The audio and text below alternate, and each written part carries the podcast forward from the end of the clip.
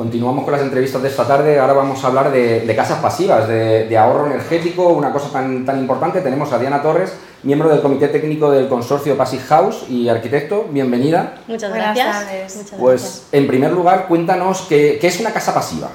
Pues a ver, una casa pasiva, como su propio apellido indica, es una vivienda, un espacio en el que al final lo que tú consigues es un confort, pero no con los métodos activos como puede ser la calefacción o la refrigeración, como nosotros estamos acostumbrados a una arquitectura tradicional. Al final el concepto de pasivo es cuando tú estás consiguiendo por medios pasivos, como puede ser una arquitectura bioclimática, haciendo un entendimiento del entorno, recurriendo sobre todo a la fuente de energía que tenemos gratuita y más extensa en nuestra climatología, que es la fuente de calor solar, al final lo que consigues es reducir esa necesidad necesidad de esa fuente de energía activa que son las que generan luego emisiones de CO2 a la atmósfera y tanto estamos viendo que están dañando nuestro planeta. ¿Y cuáles son las características principales de una casa pasiva? Pues eh, las casas pasivas eh, vienen determinadas por un estándar Passive House, ¿vale? Es un estándar alemán, entonces básicamente para que lo entendáis y no quiero ponerme muy técnica, eh, se centra en definir unos principios y unos criterios. Los criterios son valores numéricos, como exige nuestra normativa vigente, el código técnico, y los principios al final son como pautas que se nos dan a los técnicos para ayudar a conseguir esas bajas demandas, esos bajos criterios. los principios pueden ser la continuidad de, la línea de aislamiento, la continuidad del plano de hermeticidad, carpinterías de altas prestaciones, el diseño libre de puentes térmicos que generan unas pérdidas energéticas increíbles y sobre todo son proyectos que recurren a un sistema de ventilación con recuperación de calor, con lo cual el aire que nosotros expulsamos, al final con ese calor lo recuperamos para el aire que estamos introduciendo en la vivienda. Pero ya no solamente eso, sino que los proyectos, las casas pasivas, también se caracterizan porque en fase de diseño tiene que estar todo súper bien definido. ¿Para qué? Para que luego al final en fase de ejecución no demos lugar a estas incertidumbres que nos ocurre siempre en la construcción tradicional, que al final lo que hacen es que nos generan unos incrementos de plazo, unos incrementos de precio y nos generan esas mermas energéticas que en fase de diseño los arquitectos hemos definido. Al mismo tiempo también, como lleva unos principios, unas pautas muy marcadas, siempre tenemos que contar con una mano de obra muy cualificada. Entonces, no es solamente en fase de diseño, sino en fase también de ejecución y, lógicamente, contar con unos productos de altas prestaciones para garantizar esos principios y esos criterios. Estás hablando, claro, de estándares de diseño, de construcción, todo tiene que ir muy, muy controlado. Eh, eh, ¿Esto se resume mucho en dinero? ¿Tiene un sobrecoste muy alto o, no? Pues mira, esa pregunta, la verdad que es una pregunta muy interesante. ¿Por qué? Porque esa pregunta la veníamos haciendo con la mentalidad de la arquitectura tradicional. Pero en realidad, claro, ¿Qué entendemos por un sobrecoste? ¿En el momento en el que nosotros hacemos la inversión para pagar ese inmueble o necesitamos entender el sobrecoste en toda la fase de uso de un edificio. Nosotros como arquitectos cuando diseñamos edificios los hacemos para que al menos duren 50 años. Entonces, ¿qué tenemos que comparar? 50 años de uso de ese confort, de ese ahorro energético, frente a un acto puntual que tú haces de ese incremento. Lógicamente, un proyecto pasivo, un proyecto de máxima eficiencia energética, siempre va a suponer un sobrecoste porque son mejoras que estamos haciendo en una arquitectura tradicional. Mejoras tanto en productos, mejoras tanto en cantidad de productos. ¿vale? Luego es verdad que es lo que os decía, en, la arquitectura, en los, en los proyectos pasivos, siempre tenemos que contar con ese pulmón, con, ese eh, eh, elemento que nos garantiza ese control del aire, esa calidad de aire, que es esa máquina de ventilación. Pero es lo que os digo, ¿cómo lo tenemos que analizar? Yo creo que la pregunta realmente es... ¿Qué sobrecoste me está suponiendo a mí vivir en un proyecto diseñado con una arquitectura tradicional frente a un proyecto en el que yo tengo esos ahorros energéticos desde el minuto uno. Una inversión, ¿no? No se tiene que tomar como un coste, sino como, Eso es. una inversión. Y aparte los sobrecostes no son muy altos, porque al final los sobrecostes son unos, costes, eh, unos sobrecostes muy pequeñitos que eh, prácticamente a los pocos años ya estás consiguiendo rentabilizar esa pequeña inversión que estás haciendo. Y sobre todo, yo lo veo más como arquitecto, que al final estamos, nos hemos formado para garantizar el confort de los usuarios que al final se hipotecan para toda la vida. De decir, es que ya no es solamente que ellos les guste el proyecto arquitectónico en términos conceptuales, es que es un gusto que sus hijos y que ellos puedan estar viviendo en unas condiciones óptimas de aislamientos térmicos, aislamientos acústicos, que la calidad del aire siempre es máxima. O sea, la calidad del aire que tenemos en esos edificios, en esos proyectos, siempre es una calidad máxima porque además ese sistema lleva unos filtros que nos garantizan y nos están renovando absolutamente 24 horas todo ese aire que estamos respirando. Claro, que, que no que destacar solamente el, el, ahorro, sino hay que poner en valor el, la habitabilidad, ¿no? Eso eso es, porque es verdad que en los términos que te decía de la hipoteca, claro, final nosotros nos hipotecamos en función de los metros cuadrados que tiene una vivienda.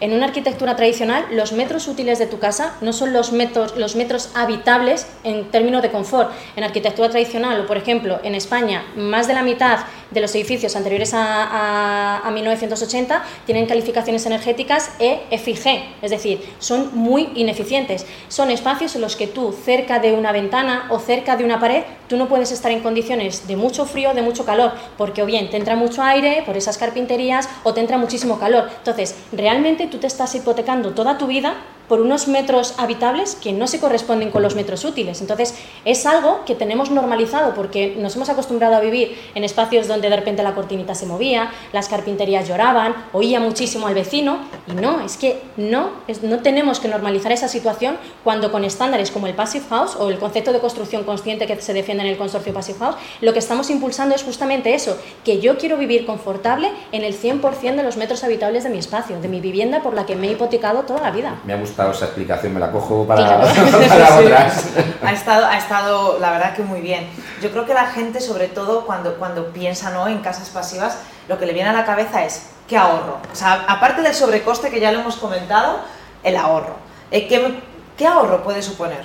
Pues eh, hay varios proyectos, ¿vale? Desde que se hizo el estándar Passive House, el estándar en sí eh, salió o se normalizó a raíz de un proyecto de investigación que hicieron unos, unos, ingenieros alemanes, ¿vale?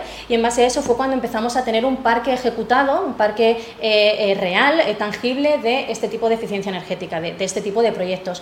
El ahorro más o menos medio está en torno a que ahorramos ocho veces del consumo energético de nuestras viviendas. Entonces, ¿qué es lo bueno que tienen estos proyectos Passive House? Que al final, como tú estás desligándote de estas necesidades energéticas, además en el contexto en el que estamos hoy en día con este, este entorno un poquito eh, económico y social que nos encontramos, es verdad que es además un ahorro que es eh, eh, garantizable. O sea, no depende, como no estás dependiendo de esa fuente de energía, no es que de repente digas es que este año voy a pagar más, voy a pagar menos. No, porque los consumos son tan pequeños, esas demandas son tan pequeñas, que ese ahorro que te estoy diciendo ahora es que es un ahorro que lo vas a poder mantener prácticamente en esos 50 años por los que diseñamos nuestros edificios.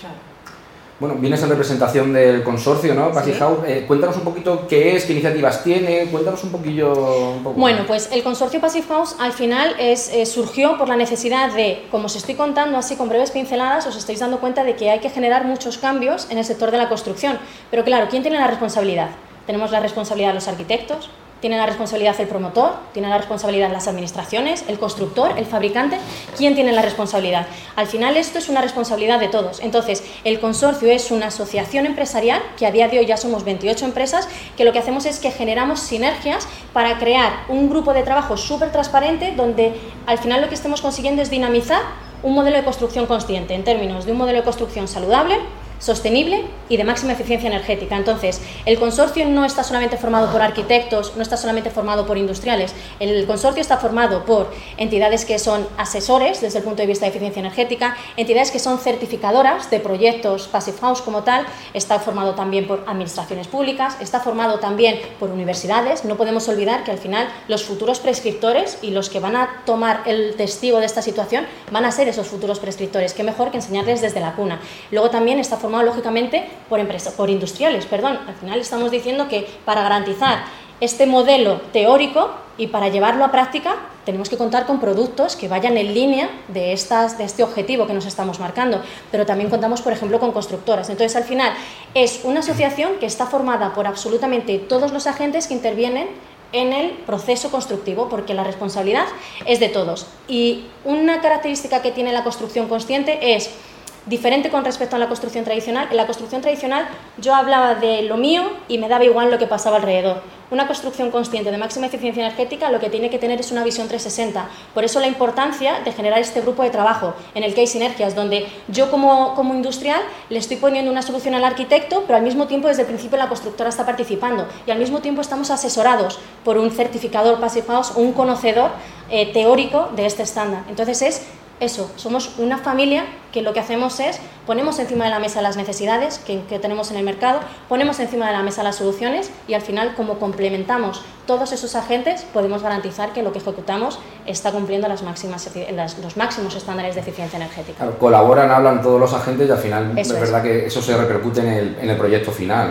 ¿no? sé si tenéis, un poco por terminar, algún evento o, un poco la actividad, o sea, algo que destacar que quieras contarnos. Pues sí, mira, te cuento. Es verdad que, o sea, igual que os decía que al final el, testigo de, impulsar este cambio está a mano de todos, al final la labor que tenemos que hacer es generar esa demanda, generar ese conocimiento. Entonces, el Consorcio Passive House somos una asociación que nos movemos muchísimo por diferentes eventos. Hemos estado en eventos como, por ejemplo, Revil, hemos estado, vamos a estar en eventos como en Construtec, participamos porque tenemos un convenio con el Colegio de Arquitectos, con el Departamento de, Edificación, con la, la, Galería de Materiales y luego también, por ejemplo, tenemos un evento propio que es Edifica, que es un evento que se hace bianualmente en Pamplona, donde hacemos lo mismo. Es un evento que tiene un concepto de feria, porque no podemos olvidar que la mayor parte de los asociados a, esta, a, este grupo empresarial son eh, industriales y tienen producto, sino que también hacemos congresos donde hacemos debates, mesas redondas y donde al final lo hacemos como en un lenguaje que va desde el particular hasta términos muy técnicos como pueden ser estos, estos técnicos redactores, estos arquitectos o estos certificadores pacificados. Entonces, nuestro objetivo como tal es impulsar y dinamizar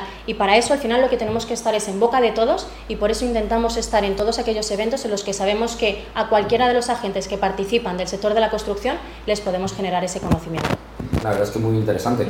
Pues antes de dar paso al vídeo que tenemos para que la gente tenga más claro todos estos conceptos que nos has contado, agradecerte el participar esta tarde con, con nosotros, es un placer, esperamos verte pronto con temas concretos que seguro que será muy interesante. Y, sobre todo por el lenguaje que ahí has dado en el clavo, que ha sido súper fácil de entender para todos. Fenomenal, y pues muchísimas gracias a vosotros por contar conmigo y contad con que estaré aquí pronto.